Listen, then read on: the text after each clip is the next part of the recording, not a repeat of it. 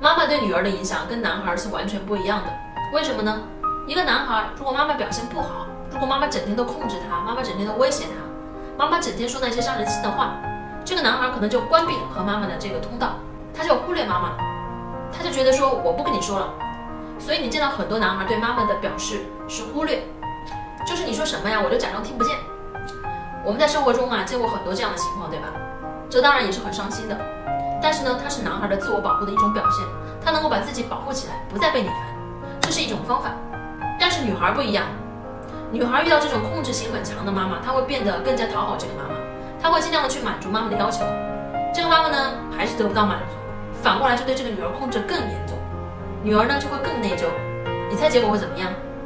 结果就是这个女孩啊，变得完全跟你不一样，她整天就去讨好别人。还有一种呢，就是会变得跟你一模一样。